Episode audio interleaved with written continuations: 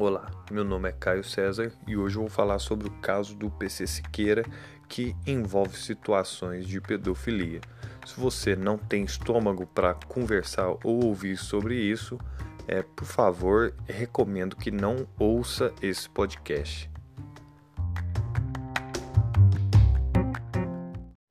Sempre importante lembrar que não tem acesso aos autos do processo, portanto, as ideias que eu apresentar aqui são suposições a respeito do que já foi mostrado e o que todo mundo tem acesso por meio da internet. Dito isso, espero que isso seja considerado uma mentira e não tenha ocorrido uma situação dessa, uma vez que pedofilia, quando externada, é um crime horrendo que traz sequelas para o resto da vida de uma criança e, infelizmente, se verdade, espero que a criança tenha sido acolhida e retirada de um seio familiar horrendo desse.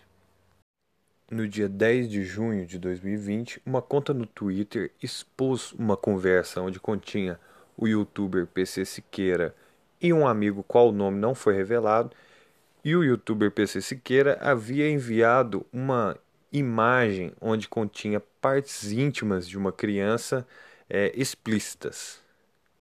Enfim, a conversa revelada qualquer um pode acessar na internet. Tem um conteúdo porco, onde é possível ver que o amigo interlocutor, como PC Siqueira, também disse ser excitante esse ato da, da própria mãe ter mostrado. E pelo que eu entendi na minha interpretação, é, o PC Siqueira chegou a falar que agora a mãe da criança passou a entender porque ele pedia essas fotos e parou e parou de enviar fotos assim porque entendia a, as consequências. Um dia após a exposição, PC Siqueira se retratou em sua conta no Instagram, dizendo se tratar de fake news e apontou diversas questões técnicas, inclusive plausíveis, de que se tratava de uma montagem barata. Na postagem de sua retratação, ele disse que as últimas 24 horas haviam sido um inferno e que não deveriam fazer isso com uma pessoa, pois ele estava se sentindo péssimo e teve um dia horrível. Até o post em que o PC Siqueira disse que tratar-se de fake news, grande parte de seus seguidores acreditavam que realmente havia sido problemas devido suas posições políticas e pela forma em que grande parte das pessoas fazem nas internets da nossa, do nosso Brasil, é, difamando pessoas, inventando mentiras, que tem acontecido muito. Inclusive aconteceu até com Felipe Neto. Tem gente associando Felipe Neto com PC Siqueira, coisa que não tem nada a ver. Pior ainda, tem gente falando que isso é coisa de esquerda. Daqui uns dias vai, vai ser a nova mamadeira de piroca, vai ser o esquerdista pedófilo. E tem também o pessoal que discute política e sempre tem aquela de diga com quem tu andas que eu direi quem tu és. E infelizmente quem teve contato com o PC Siqueira, igual o pessoal do Ilha de Barbados, um monte de gente que chamaram também para entrevistar no, no canal Ilha de Barbados vão ser, não vou dizer massacrados, mas vão ter alguns famosos gatos pingados enchendo o saco por coisa nada a ver. Como se, de fato, se ele for pedófilo mesmo e isso tudo for verdade, como se ele andasse falando que era para todo mundo e para todos seus amigos. Acontece que no dia seguinte à sua retratação, vazou novamente conversas entre ele e um amigo, só que nessa conversa haviam áudios com uma voz muito semelhante ao do PC. Não vou dizer que é a voz dele, porque eu não sou perito de áudio, mas pelo que andei pesquisando nas internet, disseram que se a pessoa conseguisse usar um deepfake para fazer uma voz daquela, a pessoa fez muito bem. Enfim, o contexto dos áudios desse novo vazamento continha partes em que o PC dizia que fazia sexo virtual com a mãe da criança e em certo momento ela mostrou as partes íntimas dela para ele. É, as partes íntimas dela, eu digo dela da criança, não da mulher. A mulher já estava fazendo sexo virtual e a criança foi apresentada depois e as suas partes íntimas. Um dia após o vazamento, o canal do YouTube Ilha de Barbados teve todos os vídeos excluídos e um novo vídeo com a mensagem na voz do integrante Rafinha Basso dizia que foram excluídos para preservar a integridade de todos os participantes dos programas e que se disponibilizava para qualquer esclarecimento para as autoridades.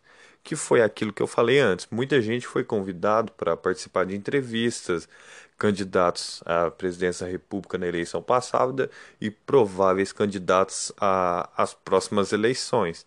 Então, provavelmente o canal optou por retirar os vídeos para tentar tirar essa assimilação que grande parte das pessoas iriam fazer.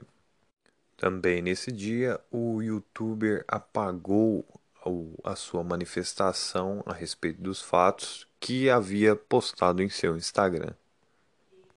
Já no quinto dia dessa saga, no dia 14 de junho de 2020, o humorista e colega do PC Siqueira, Rafinha Bass, havia postado em sua conta no YouTube um vídeo falando sobre que estava muito decepcionado, estava puto em suas palavras com o PC Siqueira e queria que ele pagasse e tudo mais, e dizendo que também se disponibilizaria para conversar com o então PC Siqueira, pra, caso ele tenha intenções suicidas. Muita gente tem dito que o Rafinha Bassos disse isso porque sabia de algo, mas acredito que ele está igual todo mundo que viu o segundo vazamento. Bem, era a voz do PC e ele acreditou, acredita, assim como muita gente, que seja verdadeiro, de fato. E também pelo fato da inércia do PC em se manifestar em suas redes sociais. Mas isso já vou comentar daqui a pouco. No dia seguinte à manifestação de Rafinha Basso, o PC Siqueira, em sua conta no Instagram, fez um post com uma mensagem suicida, que no momento eu não cheguei a notar essa mensagem, mas qualquer um, se resolver procurar, vai saber. É uma música de um, uma frase de uma música de um cantor que eu não, também não sei o nome, que é um contexto suicida. Eu nem sei dizer a tradução dessa frase, eu não me atentei para isso, me desculpe, mas é uma uma frase que tem um, um tom suicida. E isso foi postado de madrugada. E finalmente, na segunda-feira, o jornalista que havia vazado os segundo, o segundo vídeo envolvendo o PC Siqueira é, informou que PC Siqueira prestou depoimento em uma delegacia virtual e havia dito que os áudios do segundo vídeo eram verídicos, porém é, tirados do contexto. Ok, até então esses fatos são apresentados em redes sociais e a imprensa tem divulgado. Lembrando mais uma vez que não é nada oficial vindo de investigação policial ou algo da justiça. Até porque que, se caso verdade, envolve menor de idade, uma criança de 6 anos e o sigilo deve ser preservado para não expor a identidade dessa criança. Então, partindo dessa premissa, no meu humilde e limitadíssimo conhecimento jurídico, é a primeira coisa que devemos analisar o primeiro vazamento, onde o PC conversa com um amigo e o PC envia uma imagem onde há uma parte íntima de uma criança com menos de 6 anos erotizada para um amigo em um meio em por meio de uma rede social. Essa conduta incorre no artigo 218-C do nosso Código Penal, que foi introduzido em 2018, que envolve é, compartilhar, exportar imagem de criança é, menor, né, em situação erotizada ou pornográfica. Aí o crime é esse crime é considerado salvo é, não for praticado crime menos gra mais grave. Vou ler o artigo aqui. Está aqui. Oferecer, trocar, disponibilizar, transmitir, vender ou expor à venda, distribuir, publicar ou divulgar por qualquer meio, inclusive por meio de comunicação de massa ou sistema de informática ou telemática, fotografia, vídeo ou outro registro audiovisual que contenha cena de estupro ou de estupro de vulnerável, ou que faça apologia ou induza a sua prática, ou, sem o consentimento da vítima, cena de sexo, nudez ou pornografia. Pena, a pena seria reclusão de 1 a 5 anos se o fato não constitui crime mais grave. Então, ou seja, se ele tivesse feito só isso, por exemplo, ele está na situação de sexo virtual com essa mulher e apareceu, assim, do nada a criança apareceu e mostrou e foi, printou e mandou para um amigo. Isso já configuraria esse crime com a pena de 1 a 5 anos. Tipo assim, nossa lá, que engraçado, apareceu isso, tirou a foto e mandou para um amigo espontâneo para fazer gracinha por idiotice. Isso já seria um crime de pena de 1 a 5 anos. Só que, infelizmente, após o segundo áudio, percebemos que não foi com essa intenção que ele mandou a foto e que ele printou essa situação. Agora, analisando o contexto do segundo vazamento, onde foi mostrado que o PC Siqueira realizava um sexo virtual e no contexto daquele sexo, a mãe da criança mostrou partes íntimas dessa criança no momento em que ela fazia sexo virtual com ele. Lembrando que a mãe da criança pegou e mostrou também no segundo áudio, diz que supostamente né, é recorrente aquele ato. Então, só para colocar na cabeça, foi algo sem consentimento da criança e é, não, não não foi uma coisa espontânea, ele sabia e a mulher mostrou.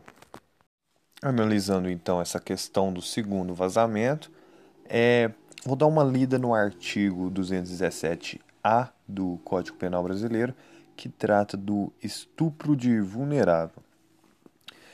É, o artigo diz o seguinte: ter conjunção carnal ou praticar outro ato libidinoso com menor de 14 anos, pena reclusão de 8 a 15 anos. Certo? Esse é o caput do artigo.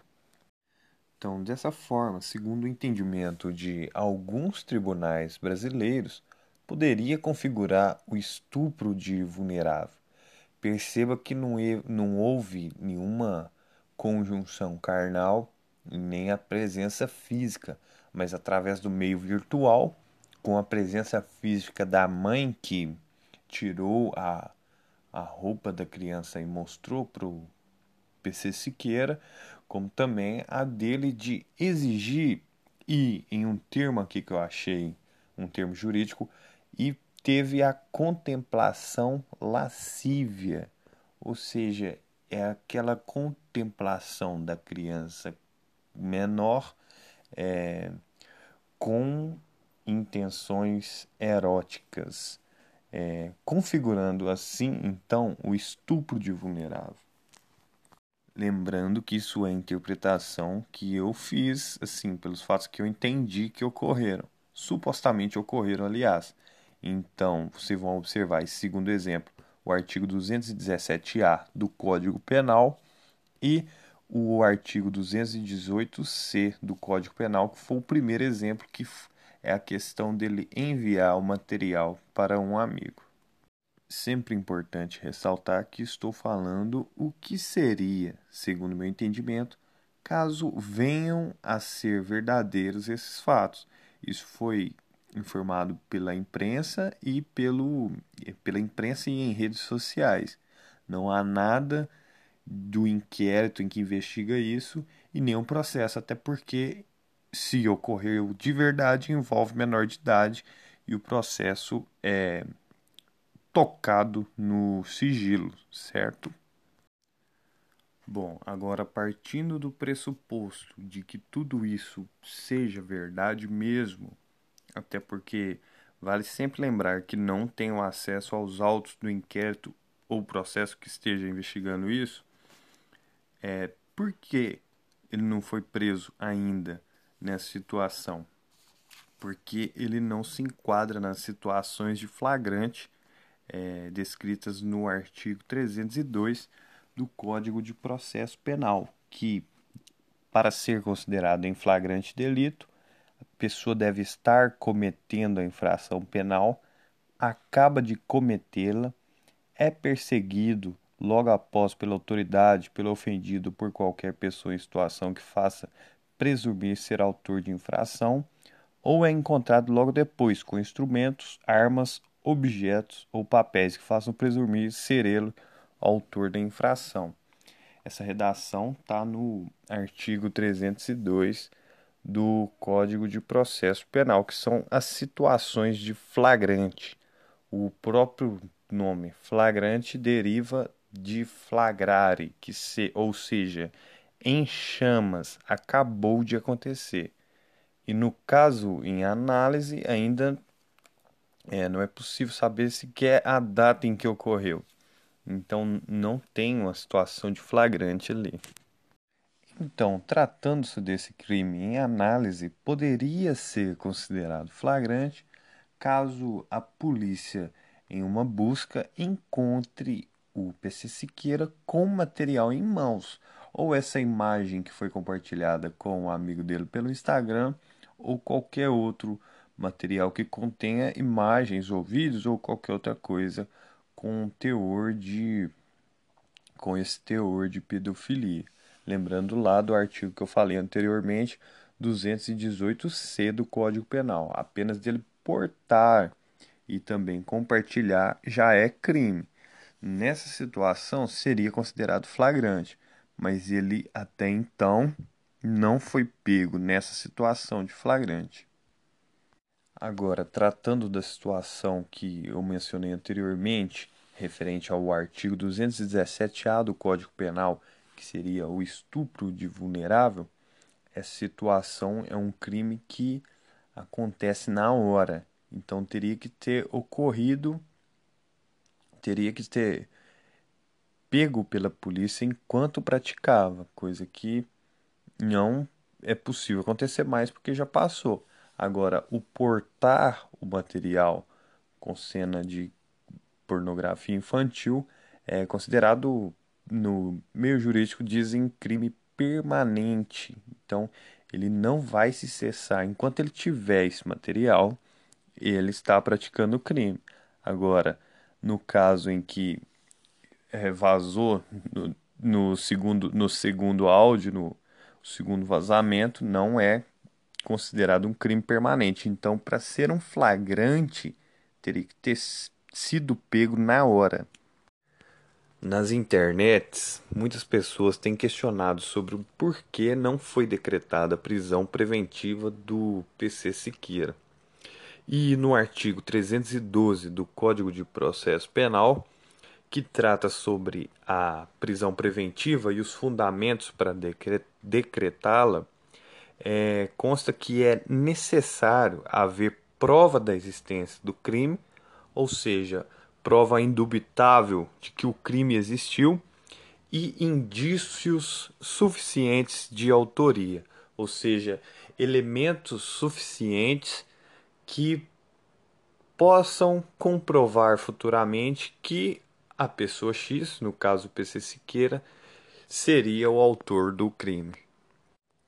Também não podemos esquecer que é necessário que haja ameaça à ordem pública, à ordem econômica ou por conveniência da instrução criminal, ou também para assegurar a aplicação da lei penal.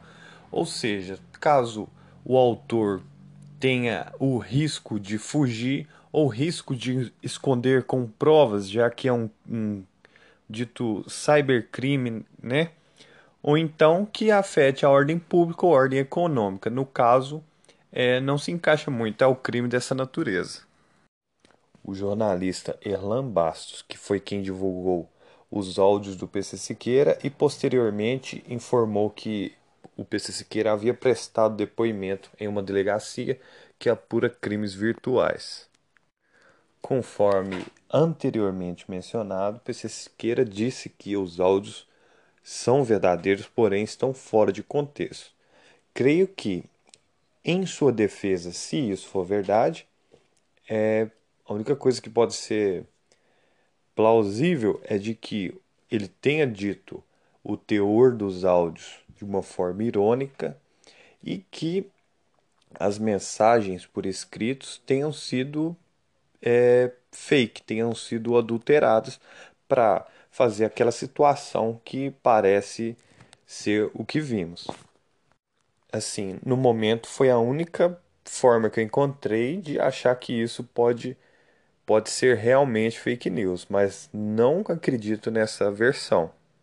Em sua defesa, até então, em sede de inquérito policial, a única coisa que vejo que o, youtuber pode fazer com o que temos que foi publicado é dizer que não são verdadeiros e aguardar uma perícia. Eu não sei qual forma que seria feita a perícia, se seria nesse material vazado pelo jornalista Erlan Bassos ou se o PC Siqueira eventualmente forneceria a conversa de verdade de seu celular ou que a polícia tenha apreendido o celular ou o computador do PC Siqueira para poder averiguar todo aquele material.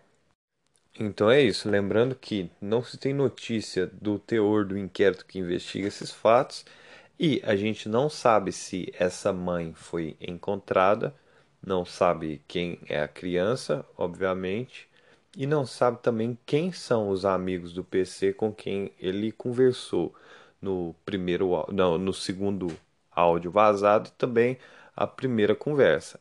E, obviamente, também não sabemos se esse conteúdo é real. Tudo que eu mencionei aqui foi simulando de acordo com tudo que foi fornecido. Vale também ressaltar que todos os comentários foram feitos com o material publicado pelo jornalista Erlan Bastos. Não sei dizer se é real ou não. Tratando-se agora da pedofilia em si, a pedofilia é considerado uma doença para a OMS e tem muita gente também discutindo essa questão, falando isso não é doença, isso é crime, tem que ser preso. É, o ato de sentir atração sexual por crianças é considerado uma doença.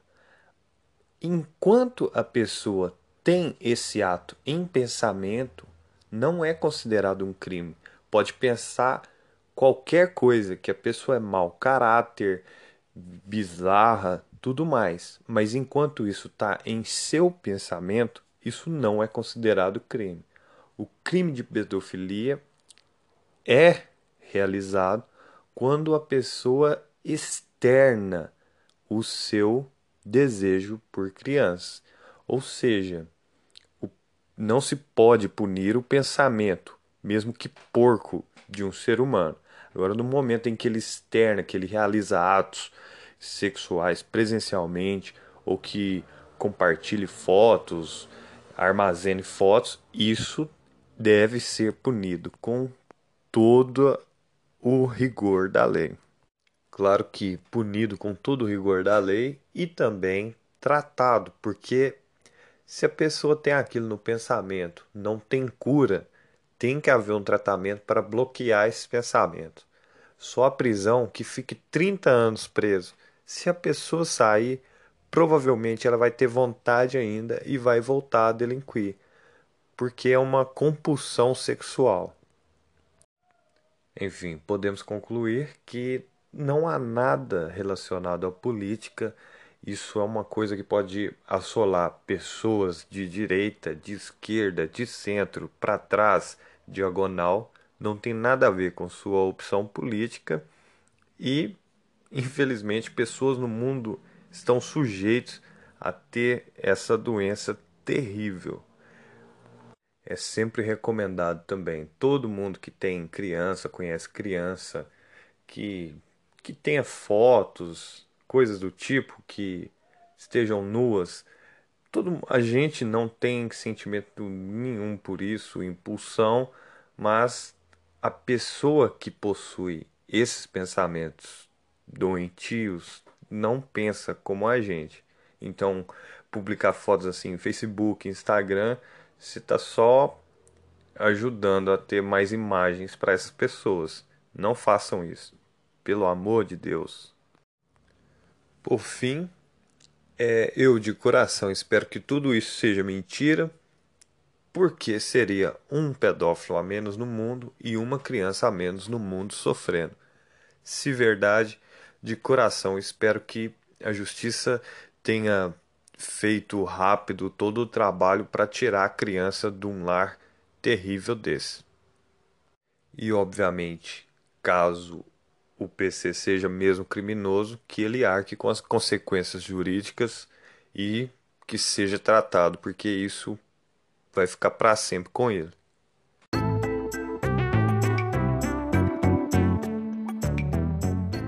Então é isso. Se você tem críticas, correções ou sugestões, meu e-mail é caio césar e l e u arroba gmail.com. Vou deixar na descrição também todas as fontes que foram utilizadas na produção desse podcast. Abraços e tchau!